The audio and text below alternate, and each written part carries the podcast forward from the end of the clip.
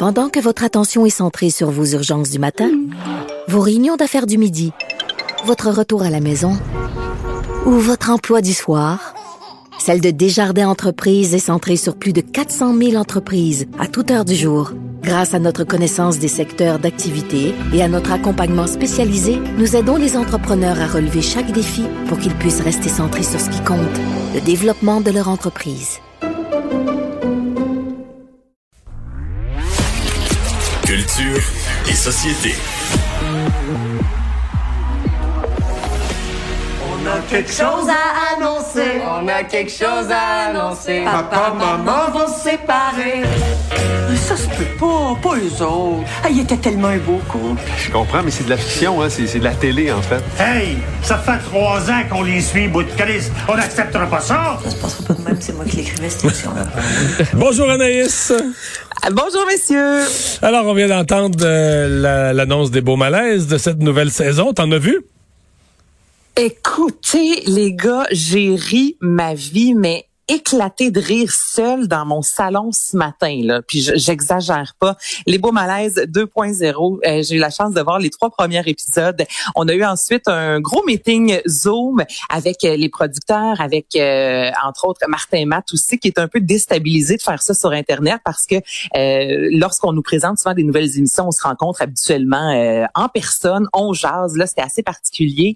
Et je peux vous dire, ça commence officiellement ce mercredi à 21h à TVA. Ça fait quatre ans, en fait, qu'on qu'on les, qu'on les a pas vus. Donc, on va renouer avec euh, toute la Ça belle fait famille. quatre ans. plus tard. La, la Quatre dernière fois qu'on a eu ça- des nouveaux épisodes, ah ça ouais, passe ça vite, passe hein? vite quand même. hein. Ça passe vraiment vite. Et là, pour la nouvelle saison, comme on l'a entendu dans la publicité, Martin et Julie euh, sont séparés. Et Martin Matt, ce qu'il expliquait ce matin, en fait, c'est que ça a vraiment été, lui aussi, hein, s'est séparé dans les dernières années. Donc, évidemment, il est fortement, il a été Mm. fortement inspiré de sa réalité. Puis, il s'est rendu euh, presque anodin. Maintenant, une famille qui, des, des- un couple, en fait, qui se sépare. Tu sais, il y en a un sur deux, mais il dit, dans une famille, pour vrai, c'est tout sauf anodin, euh, une séparation. Donc, lui, s'est donné comme euh, mandat, comme gros défi de nous faire rire et euh, il s'est jamais vraiment euh, censuré dans les premières saisons, mais là, pour celle-ci, c'est quelque chose. Je vous dis, premier épisode, c'est à 21h. Coucher les enfants avant. Là, je- Ah oui? Ah, OK.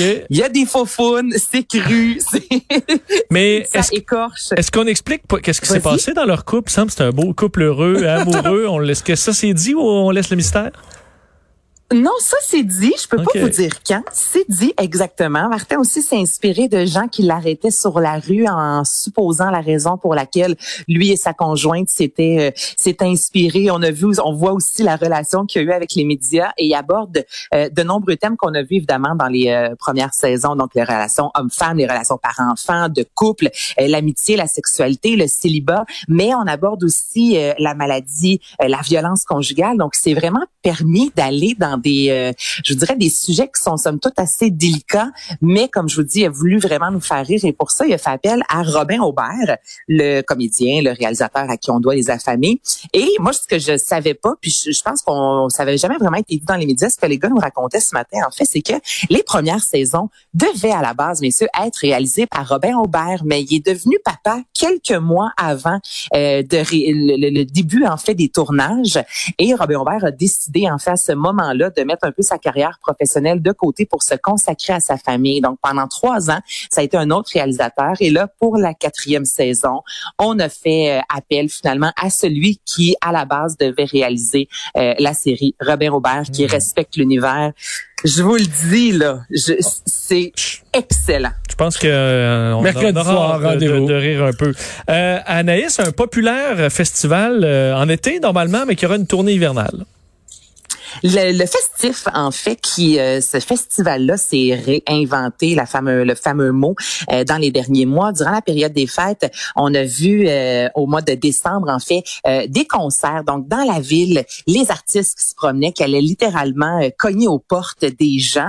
Euh, Yves Lambert, entre autres, l'a fait, ex-membre de la bottine souriante. Et là, ça vient d'être annoncé. Et on pourrait-tu, s'il vous plaît, je sais pas ce que vous en pensez, mais faire ça ailleurs au Québec. On l'a déjà vu un peu à Québec, euh, pas à Québec, à Longueuil. En fait, c'était l'été, par contre, avec Émile Bilodeau.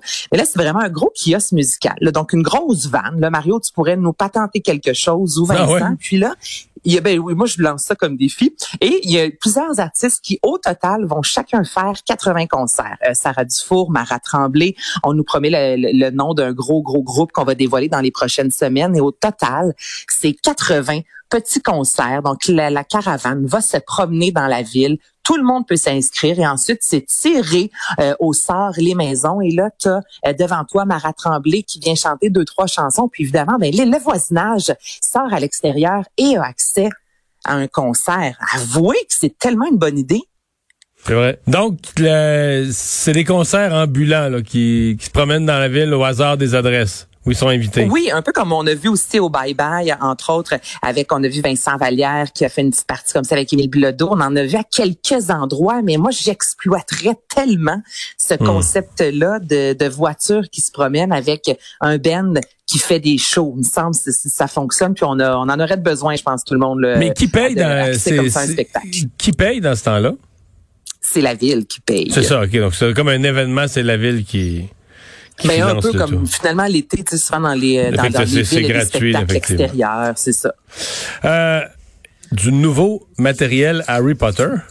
Ouais, du nouveau mat- on a ça et ça avec la compétition, euh, les, les streaming, là, toutes les franchises qui sont rentables, on les presse comme jamais, comme Disney Plus le fait entre autres avec Star Wars. Et là, ça a été annoncé aujourd'hui. Là, euh, tu sais, on disait quatre ans les beaux malaises. Là, juste pour vous dire, le premier Harry Potter est sorti, messieurs, il y a 20 ans.